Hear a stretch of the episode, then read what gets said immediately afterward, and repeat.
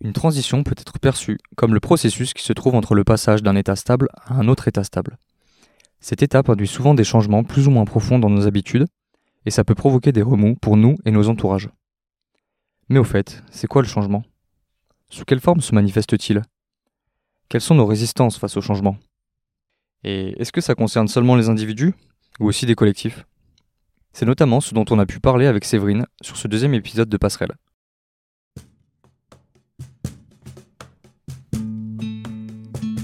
Bienvenue dans ce nouvel épisode de Passerelle, une chaîne de podcast qui explore le thème de la transition socio-écologique. Durant cette aventure où je parcourrai la France à vélo, j'irai à la rencontre de citoyennes et citoyens qui ouvrent de nouveaux horizons, créent et renforcent des espaces de vie et d'échange qui sensibilisent et font bouger les lignes de la transition sociale et écologique. À travers cette chaîne de podcast, l'idée est de montrer qu'on aurait tout intérêt à basculer vers une société plus inclusive et orientée vers le lien pour faire face aux enjeux qui se dressent devant nous. Pour cette deuxième rencontre, je suis allé interviewer Séverine Millet, spécialiste de la dimension humaine du changement appliquée aux enjeux écologiques. Issue d'une formation de juriste, Séverine débute sa carrière en tant qu'avocate à l'international pour des ONG. Elle a notamment travaillé au tribunal pénal international sur les crimes de guerre en ex-Yougoslavie et sur le génocide du Rwanda. Au début des années 2000, Séverine s'oriente vers le droit environnemental en travaillant sur des procès liés au greenwashing, puis en 2005, elle rejoint le comité de pilotage de l'Alliance pour la planète créé par WWF, qui a permis d'impulser le Grenelle de l'environnement. Comme beaucoup de monde, Séverine s'est demandé pourquoi on ne changeait pas, quand bien même nous sommes au courant des enjeux qui nous font face depuis des décennies. Elle a alors décidé de se former aux sciences humaines et pas à pas a fini par faire de la thématique du changement son métier. Depuis, elle accompagne des entreprises, des assos et même des collectivités dans cette dimension humaine du changement. Dans cet épisode, j'ai voulu comprendre sur quoi s'appuyait Séverine pour accompagner ces humains et humaines au quotidien. Toute modification de ses habitudes est susceptible de faire face à des freins. J'ai donc tenté de savoir quelles étaient ces résistances qui nous ralentissent ou nous empêchent de changer. Lors de l'interview, je me suis demandé si la possibilité de changer ses habitudes était à la portée de toutes et tous, quel que soit nos niveaux de vie. Et vous avez déjà entendu parler de dissonance cognitive sans vraiment saisir le sens de cette notion? Aucun souci. Séverine nous l'explique en fin d'épisode. Allez, je vous laisse découvrir le reste dans l'interview.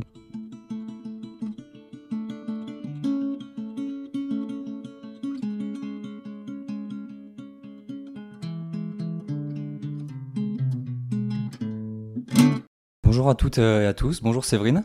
Bonjour Valentin. Euh, on se retrouve là au-dessus du village de Tess, qui est euh, en Isère. Là, on a une superbe vue sur le, massif de la Chartreuse. On est chez toi, Séverine, et voilà, on, on va parler aujourd'hui de la, notamment, enfin essentiellement de ton métier de, spécialiste de l'accompagnement au changement, tout ce qui concerne euh, la dimension humaine du changement. Comme première question, j'aimerais te demander un petit peu, toi, euh, comment tu définis ton, en quoi consiste en fait euh, ton métier et cet accompagnement de, des humains et humaines dans, dans, un, changement et en lien aussi avec la question climatique et voilà, les enjeux environnementaux? Eh ben ouais, alors, peut-être faire un tout petit retour en arrière, un peu flashback. Euh, donc moi j'ai été, je me suis formée euh, en tant que juriste et avocate pour travailler sur les questions humanitaires, droits de l'homme. Et, euh, j'ai, toujours été passionnée par l'humain et, et, le fait de travailler dans l'humanitaire m'a confrontée à des situations humaines assez extrêmes.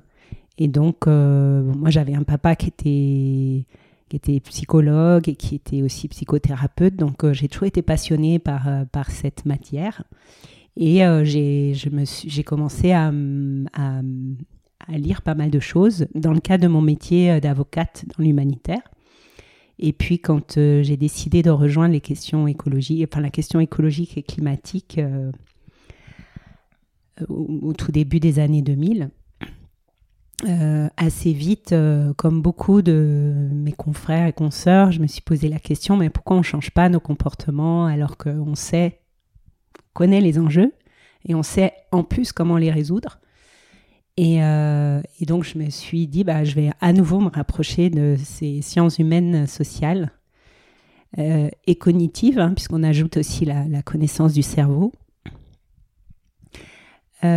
pour, pour comprendre ce qui se passe, transmettre cette connaissance, euh, faire de la vulgarisation, transmettre cette connaissance à tous les acteurs de terrain. Et puis, et puis trouver surtout des solutions pour mieux accompagner cette transition.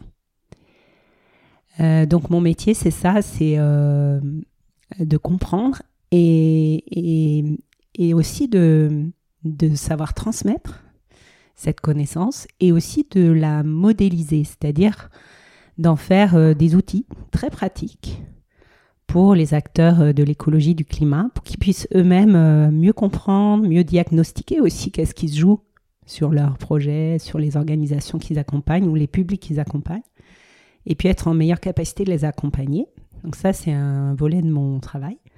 Et l'autre volet, c'est que bah, j'accompagne aussi directement ces, publics-là, essentiellement des organisations publiques et privées. Et donc, euh, où effectivement, on va demander, on va me dire, bah, voilà, Séverine, euh, nous, on a une feuille de route, on a fait un audit d'impact, on a une feuille de route avec des actions concrètes à mettre en place, et on n'y arrive pas bien. On a du mal à mobiliser, tout le monde n'est pas au même niveau de, compréhension, de, de, de motivation. Et donc, on a besoin que tu nous aides à comprendre qu'est-ce qui se joue dans notre organisation et à mieux mobiliser, euh, à mieux impliquer. Voilà, donc mon travail, ça consiste aussi euh, à accompagner cette euh, transition. Et, et, pour ça, d'ailleurs, je me suis formée à l'accompagnement dans les organisations et l'accompagnement des individus. Tu as parlé d'outils pour accompagner les, les, personnes au changement. Est-ce que tu as des, un ou deux exemples d'outils que tu mets en place? Oui.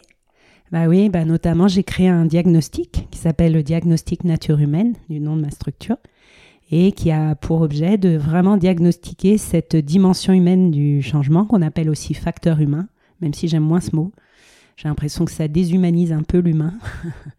on n'est pas des facteurs. euh, voilà, on est de la, matière vivante extrêmement complexe et passionnante. Complexe, ça ne veut pas dire compliqué. Hein. Complexe, ça veut dire juste qu'il y a pas mal de choses à regarder.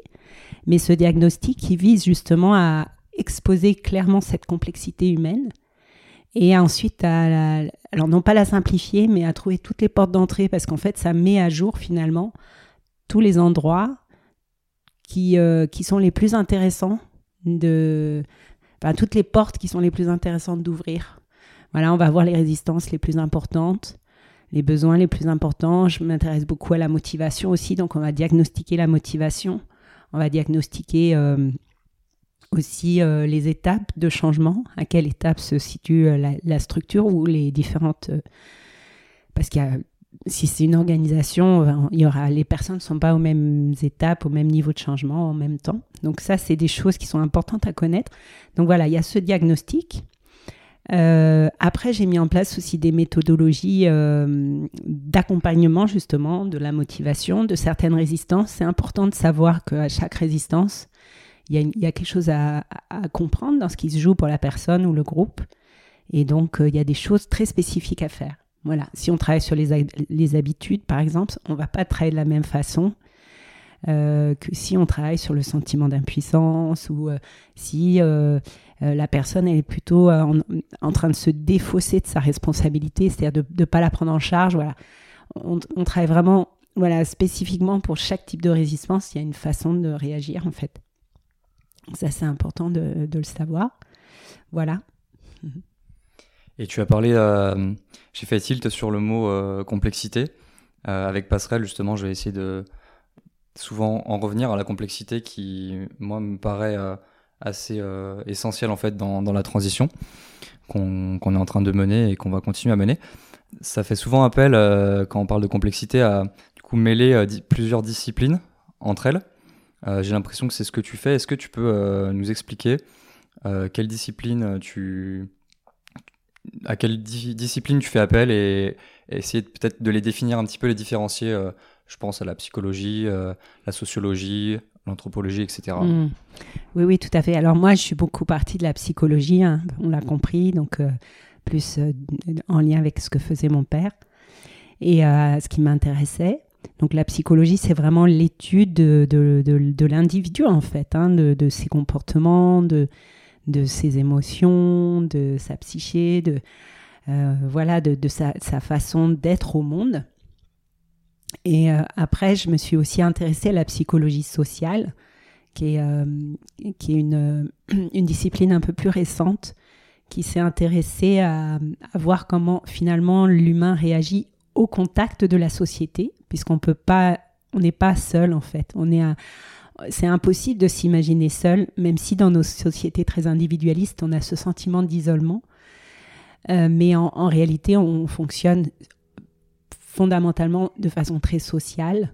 On est profondément imprégné d'une culture, de, de croyances, de représentations collectives qui nous permettent de vivre ensemble et qui peuvent être, euh, qui sont très structurantes pour l'humain, qui peuvent être aussi très limitantes. On y reviendra éventuellement. Et euh, donc euh, la psychologie sociale, elle, nous permet en fait de, voilà, d'intégrer cette dimension sociale dans la psychologie. après la sociologie, c'est quelque chose de très intéressant. Là, on étudie vraiment la société.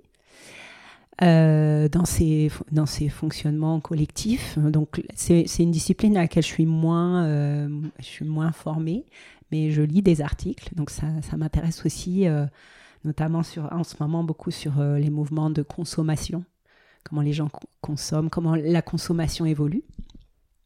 Et puis je m'intéresse, alors même si euh, j'ai un, grand mot dire que je suis, enfin voilà, je, m'intéresse beaucoup à l'anthropologie. Euh, plus par rapport justement à,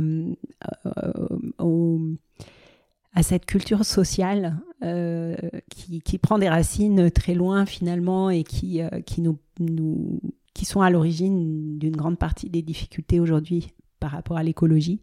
Je pense notamment à des représentations telles que le fait qu'on ne fait pas partie de la nature. On a vraiment cette conviction, euh, euh, cette croyance qui, qui, nous imprègne profondément dans nos cellules et dans nos, dans nos neurones. Euh, qui est que ben, on n'est pas un animal, on a complètement oublié cette dimension de nous-mêmes, et du coup on, échappe on échapperait aux lois de la nature. Ça, ça a des conséquences fondamentales sur euh, nos représentations et donc sur nos décisions.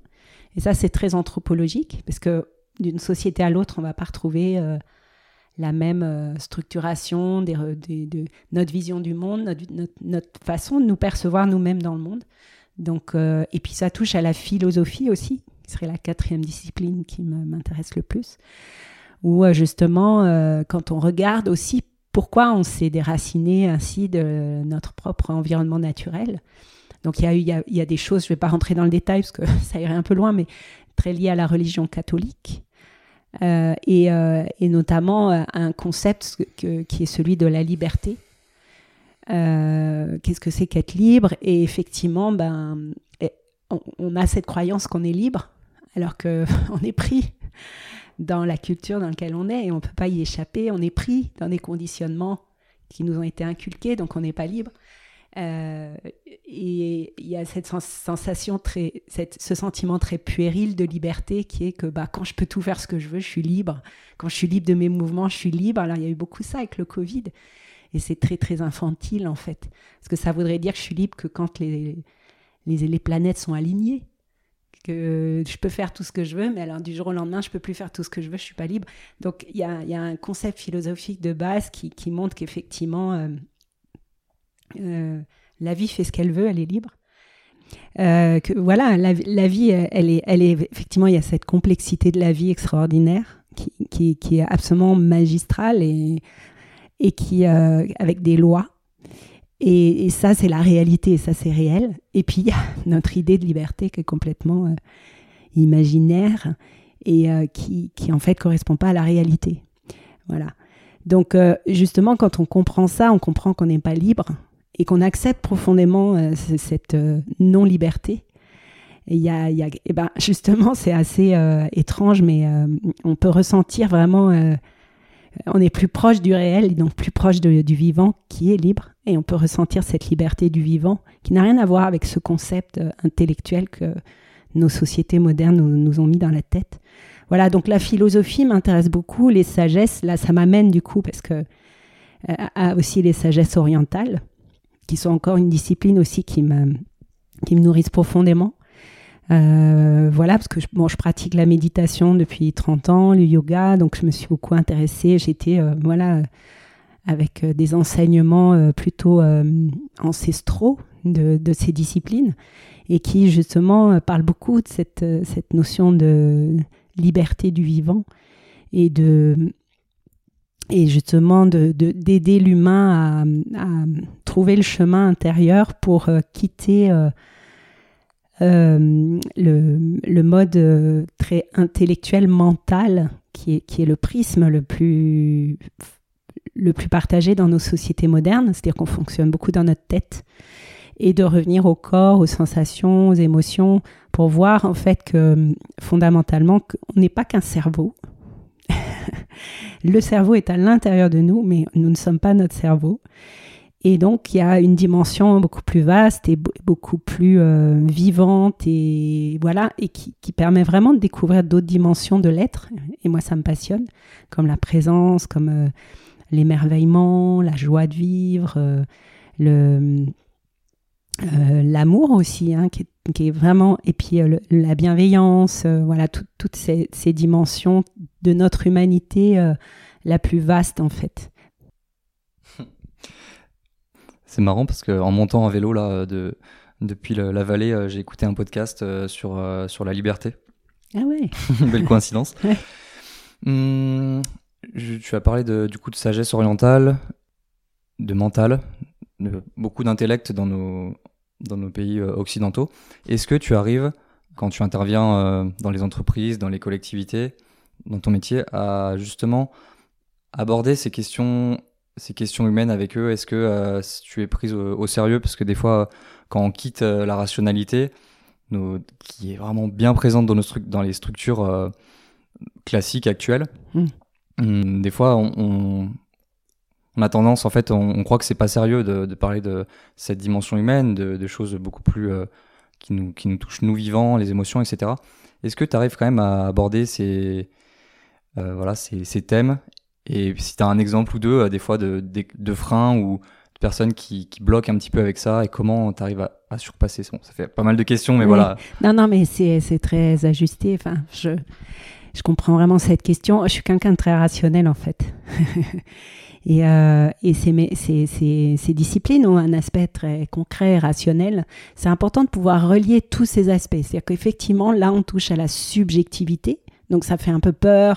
C'est quelque chose qui est, c'est pas, c'est pas si évident parce que pour les gens de savoir qu'est-ce qui se passe, donc ils préfèrent en général ne pas s'y intéresser ou éviter d'en parler, alors qu'en fait c'est constamment très présent et très puissant dans notre capacité ou non à agir. Et euh, c'est vrai que depuis, euh, depuis 40, euh, 40 ans, en fait, l'écologie et le climat ont été apportés par les scientifiques de façon très objective sur des données factuelles. Euh, et par ailleurs, euh, ensuite, ça a été pris en main par des ingénieurs, des techniciens, euh, des, des, gens qui innovent la technologie. Donc, et après, on a été sur des plans d'action, des process, comment on change nos comportements, comment on change notre, voilà, finalement les faire une analyse du cycle de vie, c'est hyper précis, c'est concret, c'est objectif. Là, c'est la partie objective de la question climatique écologique.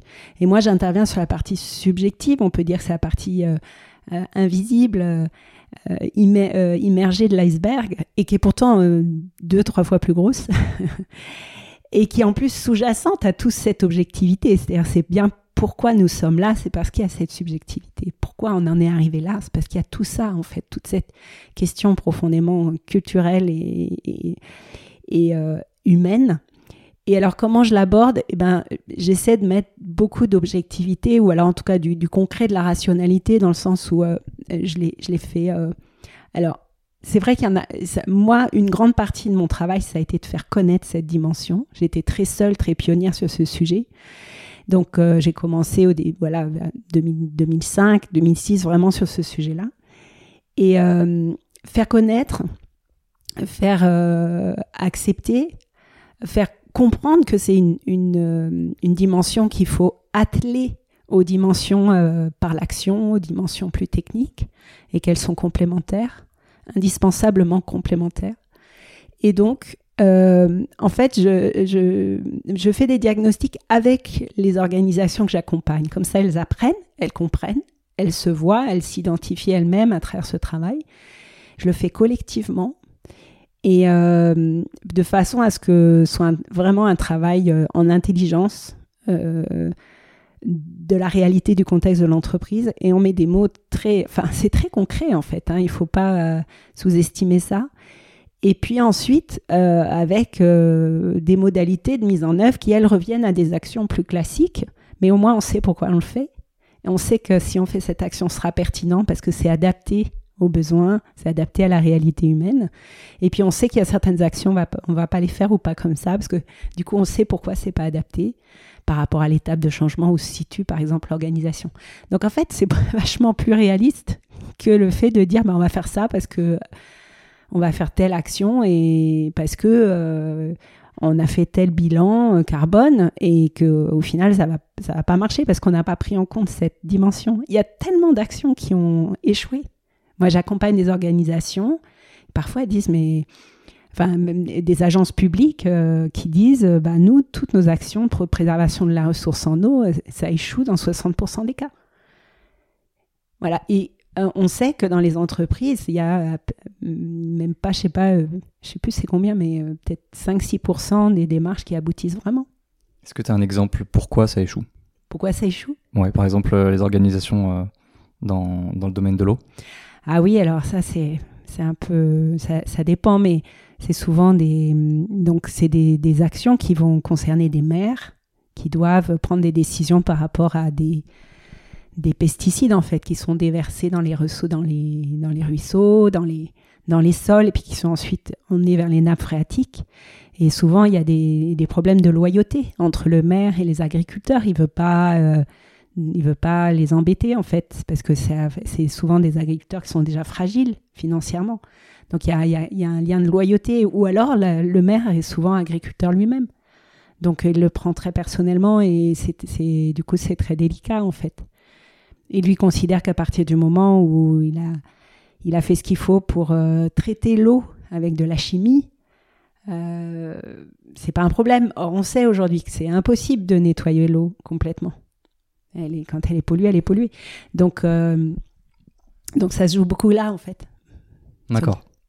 Donc toi, avec euh, tes diagnostics, euh, tes, méthodes, etc., tu arrives en fait à accompagner, créer un collectif, par exemple, avec ces agriculteurs, ce maire, et accompagner ce changement, expliquer pourquoi il faut changer, etc., aller voir dans les émotions pour, pour démêler un petit peu tout ça et arriver à à prendre des décisions et en faveur de, aussi des, de l'environnement, par exemple Oui, alors euh, ça, ça, dépend un peu du sujet, mais effectivement, souvent on se rend compte que il y, a eu, des dispositifs à un moment où il s'agissait de faire rencontrer les agriculteurs bio pour arriver à motiver des agriculteurs qui étaient euh, plutôt dans une étape de, forte résistance on les appelle des retardataires ou en tout cas voilà des gens qui se sentent pas concernés, qui ont vraiment d'autres priorités que ça. Et euh, on s'est rendu compte que c'est des publics qui sont culturellement trop éloignés pour communiquer. Et notamment, souvent, ça se passait dans des grandes réunions. Et euh, c'est extrêmement violent parce que quand on est en groupe, et qu'on est en groupe avec des personnes qui nous ressemblent face à des personnes qui sont elles-mêmes, c'est souvent des syndicats en fait qui se retrouvent ou des associations professionnelles, il y a une forte représentativité, c'est-à-dire qu'on va, on va vouloir défendre une image plus fortement que quand on est tout seul. Donc il y a un, phénomène de groupe en fait. Et, de, et cette image, elle, va être, elle va être plus forte que tout et du coup ça, va, ça peut devenir extrêmement violent. Il y avait, moi j'ai accompagné des agents de l'eau qui, travaillent dans les agences de l'eau et les réunions étaient extrêmement violentes. Donc déjà, c'est d'éviter ce type de dispositif qui dysfonctionne. Donc de trouver d'autres façons de se rencontrer, de façon, euh, de façon que les identités de chacun aient moins la possibilité de s'exprimer avec autant de force. Donc c'est vrai que les rencontres, par exemple, un à un, c'est-à-dire un agriculteur bio avec un autre agriculteur, étaient de fait plus efficace. Donc ça, on a observé ça. Et par ailleurs, de faire rencontrer euh, des agriculteurs qui se ressemblent plus, qui sont plus proches dans les étapes de changement. C'est-à-dire qu'un agriculteur bio, c'est plutôt un pionnier. Donc il est, on va dire, il est assez loin. C'est quelqu'un qui défend des valeurs fortes. Et quand euh, le faire rencontrer un agriculteur qui est vraiment très retardataire, très réfractaire, c'est quelqu'un qui culturellement a vraiment d'autres valeurs, enfin défend d'autres choses en fait. il y a trop culturellement, il y a trop d'éloignement.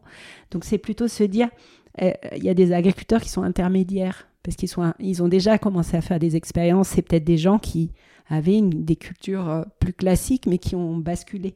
Ces gens sont plus intéressants, qu'ils sont plus proches en fait culturellement des agriculteurs qui n'ont pas, pour l'instant, euh, fait de transition sur leur culture. Donc c'est ça en fait, c'est être très, très stratégique. Ça peut aller vraiment jusque là. On est vraiment dans. Mais en fait, regardez qu'est-ce qui se joue pourquoi ça coince, et après se dire, bah ok, bah voilà, alors on a bien identifié grâce au diagnostic euh, tous les éléments, et on peut se dire, bah pour nous, en fait, ce qui achoppe, c'est que en fait, le dispositif n'est pas adapté, donc on va, on va l'adapter. J'ai remarqué que tu parles beaucoup d'étapes du changement. Est-ce que tu peux nous en dire euh, deux mots, nous décrire un peu ces étapes, sur quel modèle tu te bases et voilà, détailler un petit peu ces étapes? Ouais, super. Je, me suis rendu compte que on envisageait toujours le changement comme euh, un moment très spécifique par le passage à l'action, avec cette idée, oh là là, il faut passer à l'action. Et, euh, et, donc comme un moment de passage d'un état A un état B. Et puis en, explorant la littérature scientifique, je me suis rendu compte qu'il y avait quand même euh, une approche beaucoup plus intéressante qui était plus une approche en étapes et qu'il y avait euh, différents euh, chercheurs en psychologie, psychologie sociale, et, qui, qui avaient creusé ça et qui avaient du coup pu modéliser sous forme de, de schémas ou de, d'approches théoriques vraiment pertinentes. Donc j'ai lu pas mal de choses et puis je me suis plus rapprochée d'un modèle qui s'appelle le modèle transthéorique parce qu'il recouvre une petite trentaine de modèles plutôt bien référencé dans le monde. Et il permet de voir euh, que en fait, le changement se fait en cinq ou six étapes et, que ça part euh, d'un premier état qui est euh, je ne veux pas changer. Je ne veux pas changer parce que alors soit je suis pas au courant qu'il y a un changement à faire, donc c'est l'ignorance, soit parce que j'estime que je suis pas partie du problème, que mon comportement n'est pas un problème ou que l'entreprise, l'organisation que je pilote ne cause aucun problème et donc je suis nécessairement pas partie de la solution. Donc ça, c'est ce qu'on appelle la précontemplation. Et qu'ensuite, il y a une étape qui s'appelle la contemplation qui est, j'appelle ça les oui mais, c'est-à-dire les individus ont compris euh, qu'ils, étaient partis du problème et de la solution, mais ils sont pris dans tout un tas de difficultés euh, euh, qu'on appelle les résistances, et ceci notamment parce que pour l'instant, ils voient plus les inconvénients que les bénéfices. Hein, c'est ce qu'on appelle la balance décisionnelle, c'est-à-dire que cette balance décisionnelle, c'est comme une petite balance. On va dire d'un côté, il y a le poids des résistances, de l'autre, il y a le poids des motivations. Et donc, cette balance, elle va pencher plutôt d'un côté ou de l'autre. Et plus on est du côté des résistances, et même si on a compris qu'on a une part de responsabilité, que oui, c'est bon, notre comportement doit changer, tant qu'on voit tous les plus les inconvénients et pas beaucoup les bénéfices, on va avoir tendance à être en difficulté d'agir. Ou en tout cas, on va agir, mais on va revenir au comportement antérieur. Mais plus on va voir les avantages et le sens de la démarche, plus notre motivation, la raison profonde pour laquelle on agit est claire, et plus on va être plutôt faire pencher la balance de l'autre côté. Et dans ces cas-là, on sera plus en facilité à agir. Et cette balance décisionnelle, elle va être importante tout au long du processus. Et ce qu'on voit, c'est que plus la personne est en capacité d'agir et de maintenir cette action dans le temps, jusqu'à que ça devienne une habitude, et plus en fait, c'est que les avantages ont pris du poids, le sens de la démarche a pris du poids dans son esprit. Voilà. Donc, euh, ça, c'est la, c'est, voilà, la, deuxième étape. Euh, alors, pour donner une petite représentation, c'est des moyennes bien sûr, mais on estime que face à un nouveau changement, on va avoir 40% du public concerné qui va être euh, en précontemplation. Donc, euh, je veux pas changer. 40% en contemplation, oui, mais. Et ensuite, les 20% restants vont s'échelonner sur les étapes suivantes qui sont la préparation de l'action, c'est-à-dire la capacité à préparer concrètement une action, à poser un plan d'action. Puis ensuite, le passage à l'action en tant que tel, qui est le fait de, bah, de, tester au moins une première fois. Parce que le passage à l'action, c'est ça en fait, c'est juste le test Et après, cette action, elle doit se continuer par un maintien dans le temps de l'expérimentation. Par exemple, si je fais du covoiturage, ben, je vais faire une première fois, donc je passe à l'action. D'accord? Mais je peux très bien revenir à, oui, mais. Je peux, je peux rester longtemps là, dans cette espèce de zone. Ok, j'ai dit que j'allais faire du covoiturage, mais la première expérience a été contraignante, ou alors pas concluante, ou j'étais avec des gens pas sympas, ou alors tout simplement les habitudes ont repris le dessus. Alors il va falloir que je refasse une expérimentation, et puis encore une, jusqu'à qu'en fait ça devienne tellement simple pour moi, tellement évident, tellement plus intéressant que de ne pas en faire, que après ça devienne une habitude. Et dans ces cas-là, la personne, elle, elle sort, et elle, sort du processus de changement parce qu'en fait, c'est acquis, en fait. Tu vois? Donc toi, en fait, tu es la personne qui se met euh, sous la balance euh, du côté de, des avantages et qui tire un petit peu euh, en, travaillant sur ces changements pour justement faire, faire peser la balance sur, sur les avantages. Quoi. Ouais, et puis souvent, en fait, les gens me disent Ah, mais moi, je suis déjà au plan d'action, j'ai un plan d'action, je suis dans la préparation. Mais, ou alors, nous, on a une feuille de route. beaucoup d'organisations, d'entreprises qui me disent Nous, on a une feuille de route, et puis plus rien ne se passe.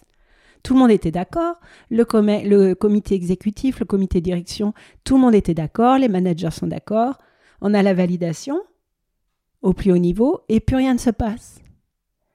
Alors ça, c'est assez typique en fait. C'est-à-dire qu'en fait, on a été au plan d'action alors que tout le monde, les gens, ça se trouve, ils sont encore de Louis mai. Et ça se trouve, il y en a même, ils osent pas le dire, mais ils sont un peu entre le je veux pas trop agir, quoi. Je veux pas, je peux pas, voilà. Et donc, c'est juste que cette dimension humaine, elle n'a pas été prise en compte. C'est juste ça. Hmm, quelle est pour toi la principale résistance au changement? La principale? Euh, Alors, dans chaque structure, on va y avoir quelque chose de spécifique. D'accord? C'est qu'on ne peut pas dire on a tous la même résistance, même si toutes ces résistances, elles sont très partagées. Il y a des grandes tendances. Et euh, c'est normal d'avoir des résistances, c'est important, de le dire. C'est normal, c'est humain. On a un cerveau très adaptatif, c'est-à-dire que notre cerveau s'adapte au quotidien quand on est forcé de le faire, qu'on est obligé, parce que voilà, bah, par exemple, euh, on supprime mon bus euh, parce qu'il était, il, était pas pratique ou parce qu'il n'y avait pas assez de gens dedans, bah, je vais être obligé de prendre un autre bus. Je je suis obligé, il faut que j'aille au travail. Voilà, donc notre cerveau est très adaptatif. Il s'est adapté au fil des millénaires et des, même des millions d'années où le vivant existe.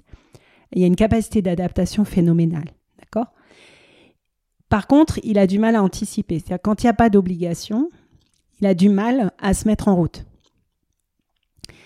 Euh, et du coup, c'est quoi la question J'ai oublié. La principale résistance euh, au changement. Voilà, mais je voulais quand même valider ça. Le fait que c'est normal d'avoir des résistances, c'est normal d'être en difficulté de changer. Toute personne qui a essayé de faire un régime ou qui a essayé de, de, changer des choses qui, pour lesquelles il n'était pas... Et même quand on est obligé, même quand on a des problèmes de santé pour arrêter la cigarette, on sait que c'est complexe. C'est pour ça d'ailleurs que la psychologie et psychologie sociale du changement existent, c'est pour aider ça. Néanmoins, euh, effectivement, je considère, euh, enfin, ce que je perçois, c'est qu'il y a quand même quelque chose qui est très. un sous-bassement à notre difficulté collective, qui est quand même cette, euh, ce que j'appelle la fiction sociétale. La fiction sociétale, on peut alors, on peut l'appeler aussi les représentations, on peut... Bah, il y a différents niveaux dans cette fiction. Il va y avoir effectivement les représentations sociales, façon dont on perçoit le monde, dont on se perçoit en tant qu'individu dans le monde. Il y a aussi euh, toute euh, ce qu'on appelle la euh, cosmologie, qui est, qui, qui, est vraiment... Enfin, qui est très... En fait, c'est cette, cette vision, cette façon de d'être au monde, en fait, qui est très spécifique d'une culture à l'autre. On va pas retrouver la même si on va chez les Indiens Kogi en, en Amazonie, qui vivent en interaction profonde avec la nature, qui sont éléments de la nature, qui dépendent totalement de la nature, et pour qui c'est pas un problème, quoi. C'est-à-dire qu'ils connaissent ces équilibres-là, et donc ça, c'est quelque chose qui est, qui est lié à un très long parcours de l'humain qui a pris des millénaires en fait et qui, euh, qui, est, euh, dont on n'a même pas conscience. Voilà, parce qu'on on rentre, on est là-dedans et déjà on est imprégné par ça.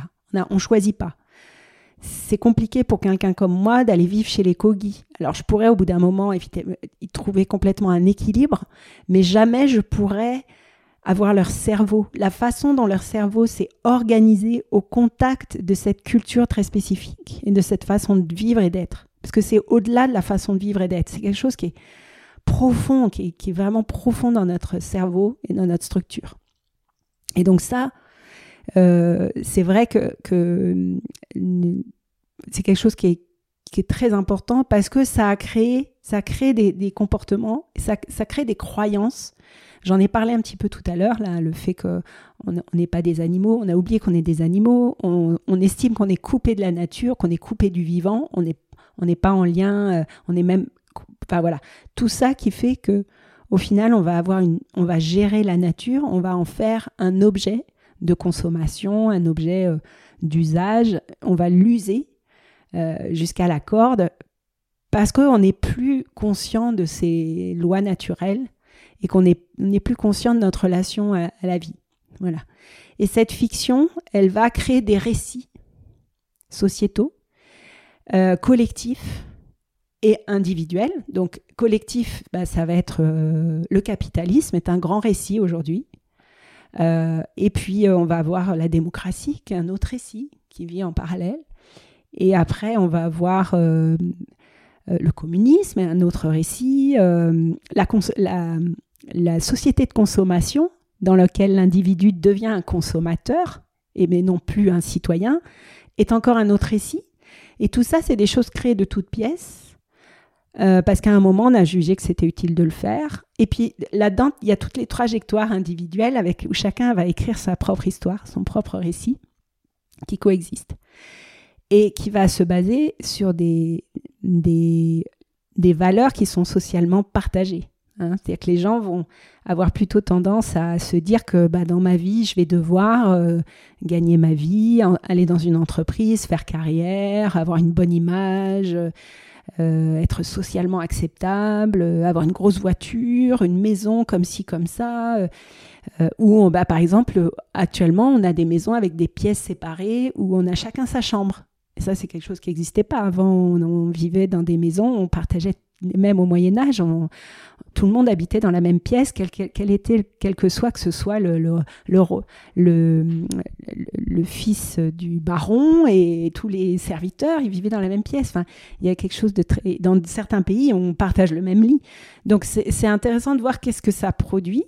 Et le, problème, c'est que là, on a vraiment produit des récits qui sont certainement ont servi à un moment quelque chose du, du bien, mais sont devenus contre-productifs et font du mal à l'humain et à la nature.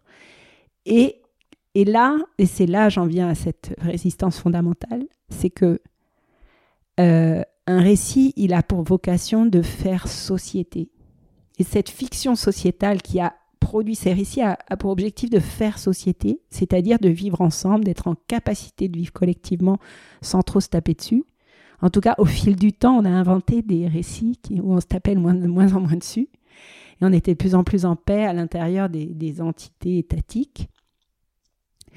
Et, euh, c'est vrai qu'il y, a, donc il y a un bienfait fondamental et on ne peut pas s'en passer. Nous avons besoin de cette fiction et de ces récits pour faire société. Maintenant, à partir du moment où ça détruit, c'est que le récit n'est plus adapté. Et là où pourquoi alors est-ce qu'on change pas de récit? Peut-être est ta question? Pourquoi? Parce qu'on croit que le récit est vrai. Et là, il y a un truc très intéressant. Le récit n'est pas vrai, c'est une invention humaine, c'est des règles, des, règles de fonctionnement qu'on a inventées. Et donc, on peut en inventer d'autres. Mais comme on croit que c'est réel, donc ça veut dire que c'est la seule vérité, on n'arrive plus à en sortir. Hmm. Donc aujourd'hui, on a quand même des discours d'économistes qui disent mais c'est comme ça que ça se passe et ça ne peut pas se passer autrement. Et donc quand on a ça, ou alors les politiques qui disent ça se passe comme ça et ça ne peut pas se passer autrement, c'est que les gens sont enfermés dans le récit qu'ils prennent pour la réalité. Et comment est-ce qu'on fait? Alors, ce qui est intéressant, c'est qu'est-ce qui est réel? Les lois de la nature, le vivant, c'est réel. Et les lois de la nature, elles continuent à, vivre, à fonctionner, puisque c'est des lois qui sont immuables.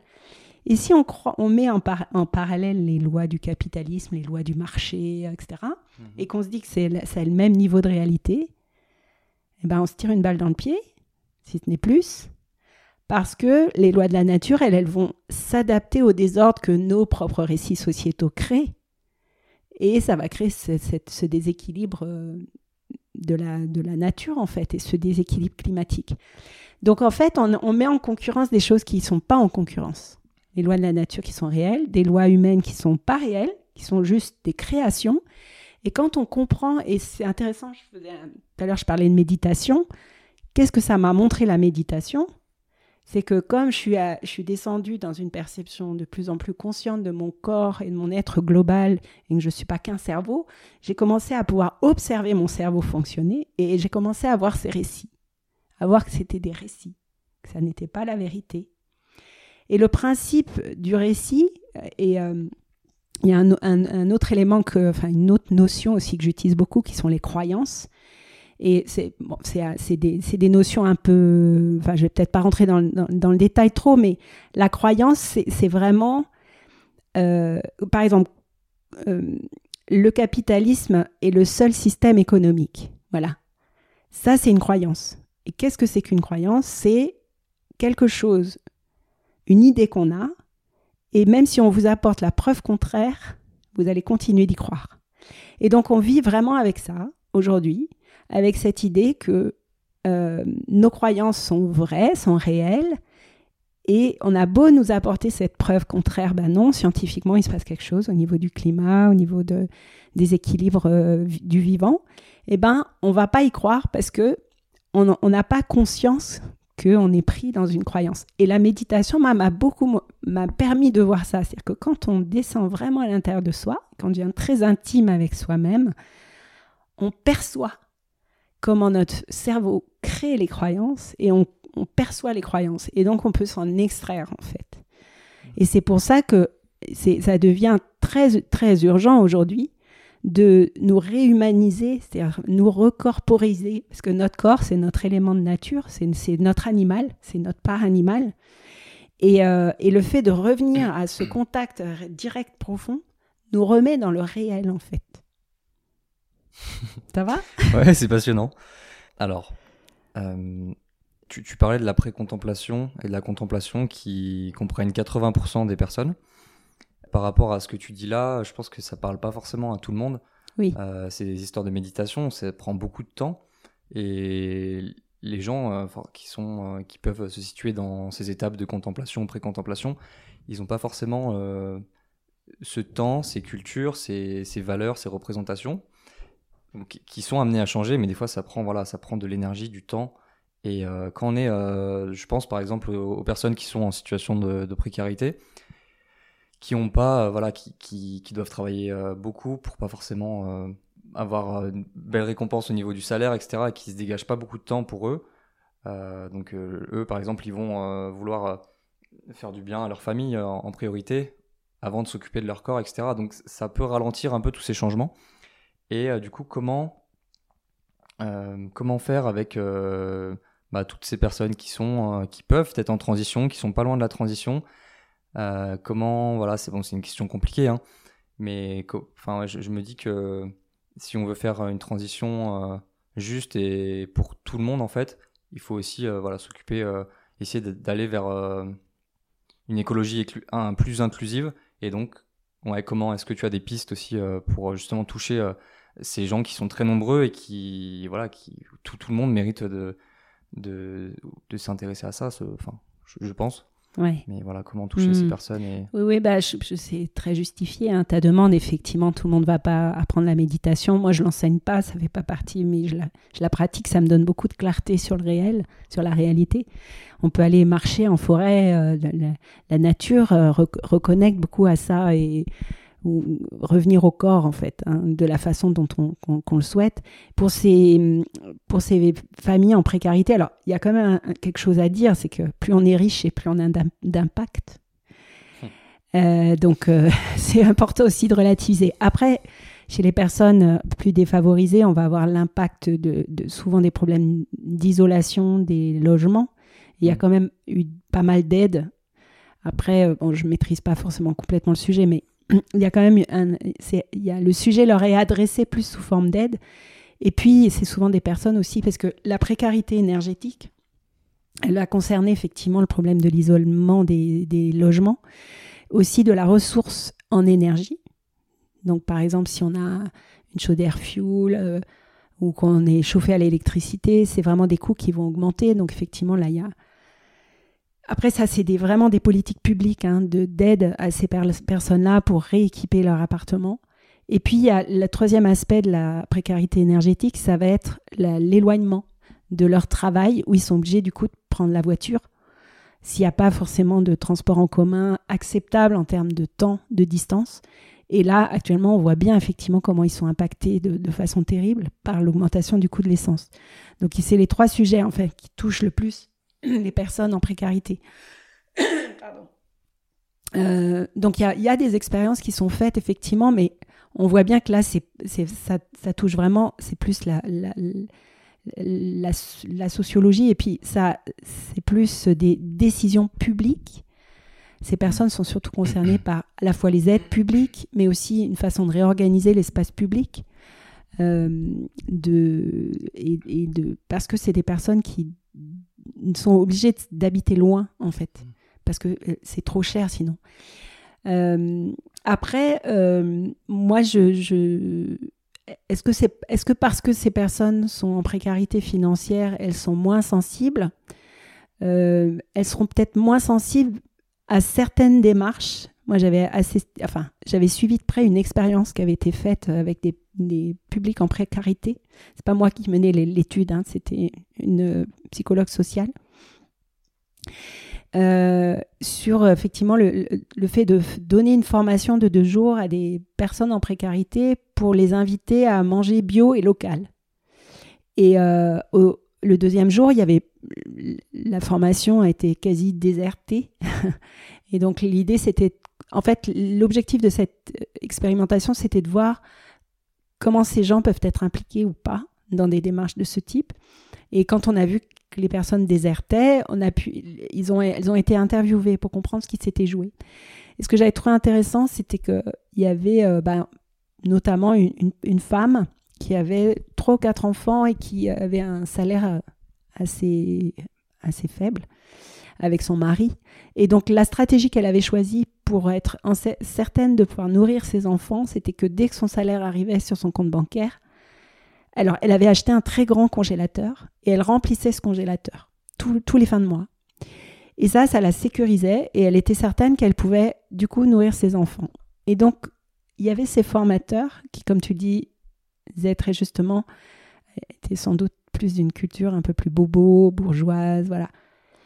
Et donc, avec un, problème culturel, un gap culturel entre les formateurs les personnes présentes, et qui tenaient pas compte en fait, et qui disait bah, maintenant vous allez manger frais, bio, local, à des, à des personnes qui avaient des congélateurs et qui mangeaient de la nourriture congelée. Donc en fait, il y avait une impasse déjà qui était créée dans le dispositif. Le dispositif créait l'impasse, tu vois. Il n'était pas adapté du, du, tout à ces publics. Et en regardant, parce que je me suis passionnée à lire ces interviews, en regardant bien l'étude, je me suis rendu compte d'abord, ces personnes avaient beaucoup ressenti de la honte dès la première journée, parce qu'il y avait ce gap, culturel aussi de se dire on n'est pas assez intelligent, on fait pas bien. On fait pas bien. C'est-à-dire que vous dites à une femme, enfin moi ça me touche quand je dis ça, vous dites à une petite femme qui gagne euh, même pas le SMIC, euh, qui remplit son congélateur tous les mois, qui s'occupe super bien de ses enfants, vous dites qu'elle fait pas bien, qu'elle devrait manger bio, local, frais. Putain, mais c'est dégueulasse quoi. Donc déjà, il y a un truc qui fonctionne pas. Et en fait, je me suis dit, euh, cette femme, elle était clairement dans un réseau social déjà constitué, dans son quartier, avec des proches, des amis.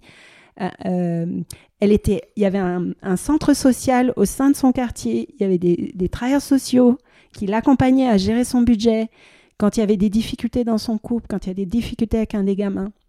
Ils étaient toujours présents. Pourquoi ils n'ont pas... Voilà. Donc ma question c'est, enfin je vais même pas dire pourquoi ils n'ont pas fait ça, je veux dire, franchement, quand on, si vous tenez compte du, si on tient compte du contexte, ben, on inscrit cette démarche du bio, local, manger plus frais, au sein du réseau social existant de la personne. on ne l'extrait pas avec des personnes à qui elle n'a jamais été en contact, avec qui elle n'a aucun, aucune relation de confiance. Donc tu vois, en fait, tous les aspects là qui ressortent sont super intéressants. Parce que tu recontextualises l'action en t'adaptant totalement aux besoins de la personne, en fait. Et là, vraiment, ça, c'est ça. Là, je pense que les, les tu, avec ça, tu diminues drastiquement tes risques d'échec. Génial ta réponse. J'ai bien apprécié parce que déjà, tu parles de l'impact de, des personnes en précarité qui est moindre par rapport aux riches. Euh, mais ils subissent quand même, euh, du coup, euh, il y a aussi une sorte de précarité sociale. Et on, en reparlera dans d'autres interviews, spoiler alerte.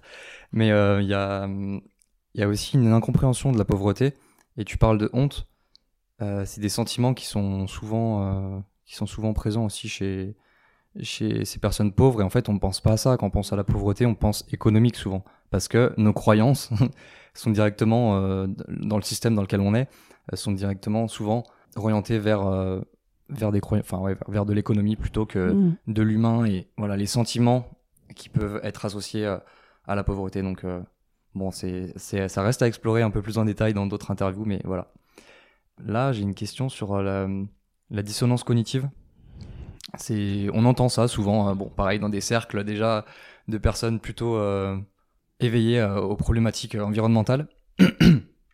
Est-ce que tu peux expliquer ce, terme de dissonance cognitive en quelques mots Oui, bah, la dissonance, euh, quand on écoute euh, deux instruments qui euh, jouent sans, s'être accordés ou qui sans s'écouter, eh ben, ça crée une dissonance au niveau sonore. Eh ben, c'est exactement ça, mais sauf que ça se passe dans le cerveau de quelqu'un. C'est-à-dire qu'il y a deux aspects qui vont faire bing, qui vont se réveiller. Il y a, il y a deux, deux, on va dire, deux réseaux neuronaux qui vont s'activer face à une situation, une demande de changement. Et ces deux réseaux sont en dissonance. Il y en a un qui dit bah oui, oui, il euh, faut agir, euh, c'est urgent, on a bien compris, etc. Et puis l'autre, il dit, mais waouh, mais c'est hyper difficile, oh la vache, puis en plus, ça, je me sens coupable parce que j'y arrive pas, puis en plus, euh, en fait, ouais, je, je sens pas que j'ai de la capacité, puis de toute façon, quoi que je fasse, ça va rien donner, et puis parce que je suis pas tout seul, puis en fait, après tout, je suis pas si coupable que ça. Après tout, mon voisin, il a une plus grosse voiture ou bien l'entreprise d'à côté, elle, pollue plus. Voilà, donc en fait, il y a deux, aspects de soi qui, qui, résonnent de façon euh, non harmonieuse et ça crée une dissonance intérieure, un conflit intérieur. Et la dissonance cognitive a une particularité, c'est qu'elle est résolutoire, c'est-à-dire qu'elle va se résoudre d'elle-même pour retrouver une harmonie, une tranquillité intérieure. Et comment elle va faire? Elle va aller là où c'est le plus facile d'aller. Donc plutôt dans les habitudes, dans le fonctionnement antérieur, plutôt dans ce qui est plus facile à gérer parce qu'on est en affinité avec depuis trop longtemps, tu vois, pour pouvoir s'en passer, qui est bah, finalement je vais rien faire parce que c'est plus confortable. Voilà. C'est clair, je crois. Oui, c'est clair. Donc euh, la dissonance cognitive par rapport aux étapes du changement, elle se situe quand même euh, plutôt dans une étape de d'action voir l'étape avant l'action, mais... Ah oui, c'est bien avant. Euh, en général, ça va concerner beaucoup les contemplatifs et les précontemplatifs. C'est-à-dire que c'est, ça va maintenir en précontemplation, ça va clairement maintenir la personne dans le fait, mais non, mais en fait, je ne suis pas concernée par le changement, mon comportement n'est pas un problème. Et euh, en fait, y a, c'est, on, par rapport à la dissonance cognitive, on parle aussi de conflit de valeurs. C'est-à-dire qu'on a, c'est la même chose. Hein. c'est-à-dire qu'on a, à l'intérieur de soi, on a un, cercle de valeurs. La valeur, c'est ce qui a du poids dans ma vie, ce qui compte. Eh ben, on va avoir un certain nombre d'éléments de ce type-là. Par exemple, on va sentir que ce qui est important, c'est que je me sente en sécurité, que je sois en bonne santé, que mes enfants euh, euh, mangent bien, qu'ils soient, euh, voilà, et puis d'avoir une reconnaissance sociale, d'être reconnu, voilà, de, et puis peut-être l'environnement fait partie des valeurs, mais si cette valeur n'est pas très forte dans le cercle de valeurs, elle va être périphérique. Elle va nous faire parler de l'écologie, de l'environnement. Oui, c'est important, c'est important, mais elle va pas nous faire agir.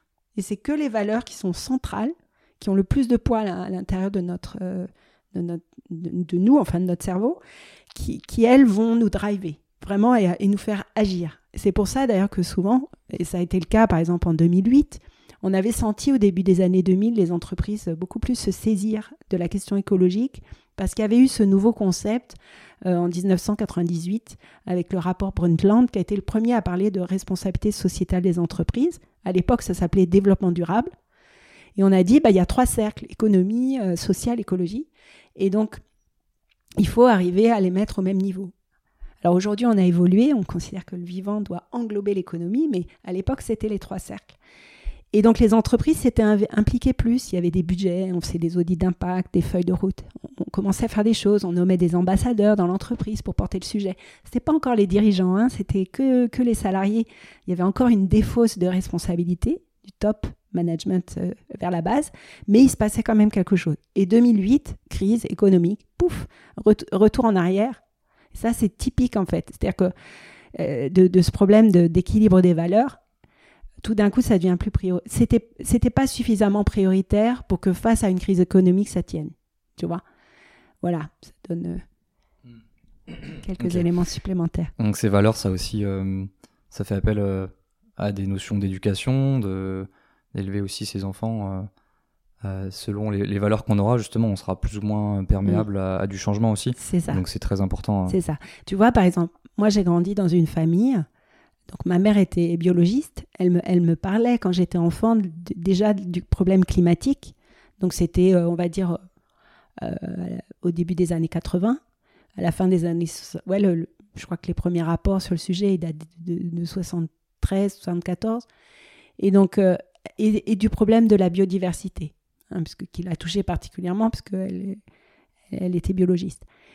Et, euh, et, mes parents, voilà, nous on triait, on mangeait bio. Il n'y avait pas de magasin bio à l'époque. Il fallait aller dans les fermes. On commandait euh, par la poste euh, à la Déméter, qui est une marque d'aliments bio, biodynamiques, qui à l'époque, bah, c'était que sur catalogue. On recevait des gros paquets de riz, de nouilles, de, de noisettes.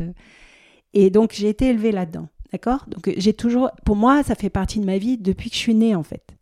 Donc je ne sais pas vivre sans ça. Donc cette valeur écologique, elle est hyper forte. Donc pour moi, ça m'a jamais coûté, bien qu'il y ait eu des moments où j'avais pas de sous, de manger bio. Parce que c'est, je peux pas faire autrement, je sais pas faire autrement. Tu vois J'ai co-construit avec mon compagnon une maison écologique euh, qui qui est, très performante au niveau énergétique. Alors c'est sûr qu'on bah, avait sans doute plus les moyens que certains de le faire. On l'a, on l'a construite aussi de nos mains pour baisser les coûts. Mais pour nous, c'est évident. C'est qu'en fait, on fait des choix à chaque fois qui sont... Parce que ça ne me demande pas d'effort. Alors oui, financièrement, souvent c'est un coût. On a fait le choix d'avoir une voiture électrique euh, à un moment parce que la configuration où on est, en fait, il y a des bus très tôt le matin et deux bus, trois bus le soir, mais il n'y en a pas du tout en journée. Et il n'y a pas de train le, soir après 8 heures ici pour aller euh, à Grenoble ou Chambéry. Donc la configuration est adaptée à avoir une voiture électrique. Et ben c'est un sacré surcoût quoi.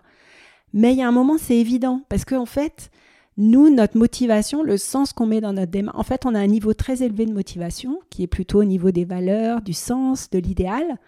Et donc pour nous c'est pas un effort, tu vois. Après, ça ne veut pas dire qu'on euh, qu'on n'a pas des choses qu'on a du mal à changer. Euh, et heureusement, parce que sinon, euh, je comprendrais pas les gens que j'accompagne. Il y, a, y a, y en a tous des, des, des, comment on appelle ça, des, des postes qui sont plus difficiles à changer que d'autres. Mais néanmoins, ça c'est intéressant parce que quand une personne, en fait, les personnes, je reviens à la balance décisionnelle, tu sais, ils tant que les personnes, elles n'ont pas une vraie raison profonde de faire le truc, ou alors que pour elles, c'est un avantage tellement supérieur aux inconvénients de le faire, bah, c'est vachement difficile de changer. Donc ça, c'est intéressant parce que ça fait deux axes à accompagner, que la personne puisse creuser les bénéfices et surtout construire sa motivation, le sens qu'elle donne à la démarche. Parce que sinon, là, je discutais avec un dirigeant, parce que je suis, je suis impliquée euh, dans la Convention des entreprises pour le climat, où ils m'ont demandé de, venir euh, euh, co-construire la session, une des sessions qui accompagne les, 150 dirigeants dans leur transition. Et je, discute, enfin, il y avait un dirigeant qui, qui, qui disait, mais, ouais, j'ai failli pas venir à la quatrième session parce que ouais, avec, l'Ukraine, voilà, ça, nous impacte vachement. moi, j'ai vraiment d'autres priorités. Et puis d'un coup, il a dit, mais je suis venu parce que, en fait, ça aussi, c'est prioritaire. Et c'est hyper intéressant parce que ça veut dire que lui, le chemin qu'il a fait à travers la Convention des entreprises pour le climat et le chemin individuel qu'il a fait, c'est que c'est en train de faire que cette valeur pour la transition écologique et climatique, elle est en train de prendre une sacrée place à l'intérieur de lui et qu'elle peut faire concurrence aux autres priorités. Et du coup, il vient. Tu vois Alors que s'il n'avait pas été suffisamment. Il y en a qui ne sont pas venus. Parce que c'est trop fragile encore. Tu vois Donc, cette construction de la motivation, du sens, elle est juste centrale.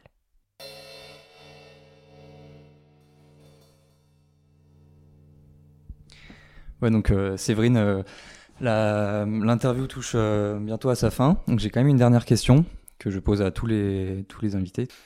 Hum, ça concerne donc, donc la chaîne de, podcast s'appelle Passerelle. L'idée c'est voilà, de faire des, des liens entre ce qu'on en fait ce veut, mais dans l'idée où on, est quand même dans, dans une urgence sociétale, donc climatique, etc. on le sait. Donc, euh, où est-ce que, si tu devais euh, tendre une passerelle, où est-ce que tu l'attendrais euh, en priorité? Euh, ouais, merci pour cette question. Eh ben, écoute, tu vois, j'ai accompagné beaucoup de publics en 17 ans sur ce sujet. Et là, je pense que ce qui est vraiment stratégique et que j'aimerais vraiment faire, c'est d'accompagner beaucoup plus les dirigeants les décideurs, publics et, privés, enfin la dirigeants d'entreprise et aussi euh, politiques. Et euh, j'ai travaillé dans le milieu politique aussi, donc ça fait sens pour moi, ce serait refaire la boucle, euh, sur leur capacité de décision et de mettre en adéquation leur capacité de décision avec les ambitions, les ambitions, enfin les exigences des enjeux, parce que c'est un, il faut pas négliger la difficulté pour un dirigeant de, de prendre des décisions euh, transformatrices. Euh, c'est quelque chose qui est... Voilà, on a parlé un petit peu tout à l'heure du conflit de priorité. Euh, bah, nécessairement, un dirigeant est pris dans des conflits de priorité constamment. Et euh, l'écologie est, souvent euh, une priorité pas prioritaire parce que ça demande voilà, de, de, construire une conviction forte, structurée, pensée, réfléchie, avec un sens profond dans la démarche. Et moi, j'adore accompagner ça et je trouve que là, il y a un enjeu fort et pour l'instant, les dirigeants ont du mal à se faire accompagner là et à intégrer cette dimension humaine du changement, ce facteur humain dans les organisations, parce que ça, ça c'est aussi un enjeu fort à pouvoir aider les entreprises à bouger. Donc euh, ma passerelle, elle serait à cet endroit-là, en fait. Voilà, vers les, vers les décideurs.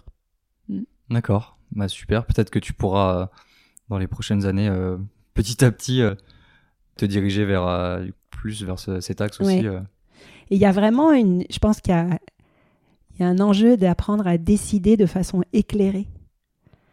Euh, justement, en, étant plus prise dans le fratras, le boucan, euh, l'agitation du mental, mais, euh, mais justement par un alignement, en fait, qui, qui, passe à la fois par l'intelligence intellectuelle, bien sûr, mais aussi par le cœur, le corps. et voilà, on a besoin d'avoir des dirigeants alignés et qui, sont puissants dans cet alignement et, euh, et, qui sont plus. Euh, voilà, ouais, je crois que je peux dire ça, je peux finir par ça, d'être puissant dans son alignement.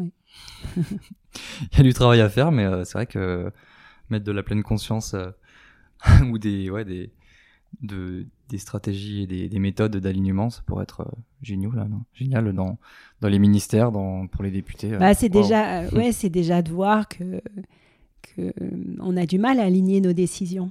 Je sais qu'il y a des députés qui pourtant euh, aimeraient le faire, mais qui continuent de voter pour des lois qui sont terriblement destructrices de, la, socialement et écologiquement. Donc c'est n'est pas tant, tant euh, des pratiques d'alignement qu'une vraie capacité à voir comment on décide et toute la trajectoire de la décision. Donc ça passe aussi par les neurosciences, ça, ça passe par euh, des, méthodes de travail où justement on va apprendre à aligner sa décision aux ambitions qu'on a affichées et, euh, et d'être capable de résister aussi aux coups de boutoir euh, des mouvements de l'économie, d'être capable de, de, tenir debout malgré euh, toutes les difficultés euh, économiques qui peuvent venir justement nous déstabiliser dans nos choix et nous faire aller dans toujours plus de la même chose, c'est-à-dire justement voter des lois pour, pour, des, pour des dispositifs qui, qui, sont problématiques. Quoi. Donc c'est plus, c'est plus, c'est vraiment, c'est vraiment un travail d'accompagnement très concret en fait. Génial. J'aimerais euh, ouais, j'aimerais euh, parler encore des, des heures de, de, tous ces sujets, mais en tout cas, bah, merci, euh, merci beaucoup pour ton, ton intervention et, et ton invitation. Ouais, merci, Très, très chaleureux chez toi. Et, et voilà, bah, j'ai bien apprécié cet échange et j'espère que vous aussi, auditeurs et auditrices, ce sera votre cas. Passerelle au pluriel. Passerelle encourageant l'intergénérationnel. Passerelle liant territoire et humain. Passerelle pour renforcer nos liens. Passerelle alliant action et idées. Passerelle liant l'écologie et le social. Passerelle pour réinventer un lendemain. Passerelle entre les autres qu'humains et nous autres humains.